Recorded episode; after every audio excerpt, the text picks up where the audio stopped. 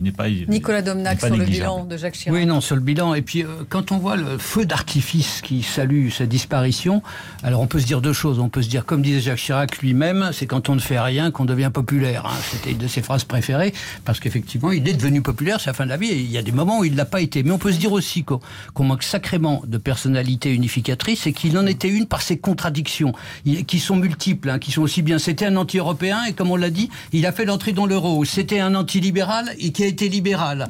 Bon, il y a des tas de choses comme ça. Et en plus, et c'est là où il renvoie les Français à toutes leurs contradictions, c'était quelqu'un qui rêvait de quitter son milieu conservateur d'où il venait, hein, qui avait bravé son père en partant sur un cargo, en allant dans un bordel à Alger, et en revenant ensuite à la demande de son père et en prenant une baffe sur le quai. C'est-à-dire qu'il n'a jamais été non plus jusqu'au bout. Il a été très amoureux d'une américaine, je veux dire, et puis il a, et puis il est revenu ensuite pour épouser Bernadette Chaudron de Courcelles. Je veux dire, c'était toutes ces contradictions-là qui l'ont, qui, qui, le rendaient presque, qui le rendaient sympa parce qu'on est mm. tous un peu comme ça, quoi. Mm. Tenté par l'aventure au loin, euh, et puis être des aventuriers de cartes postales, et puis à la fin on revient chez maman. C'était un fils unique en plus. Mais est-ce hein qu'il avait des convictions?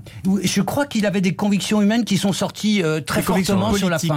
oui, oui, oui. par exemple, c'est amusant quand on voit euh, Marine Le Pen lui rendre hommage aujourd'hui. C'est quelqu'un, rappelez-vous, qui a refusé de débattre. Je ne sais pas s'il aurait apprécié Avec Jean-Marie Le Pen, qui a toujours refusé toute compromission avec les racistes. Il a toujours été extrêmement ah clair là-dessus. Il n'a jamais dérogé. C'était un truc vraiment. Et alors, on, et on évoquait là, il y a un instant euh, l'Irak. Moi, je me souviens parce qu'on en a parlé ensemble. Je veux dire, c'était pas seulement je suis frileux, je veux pas aller faire la guerre là-bas.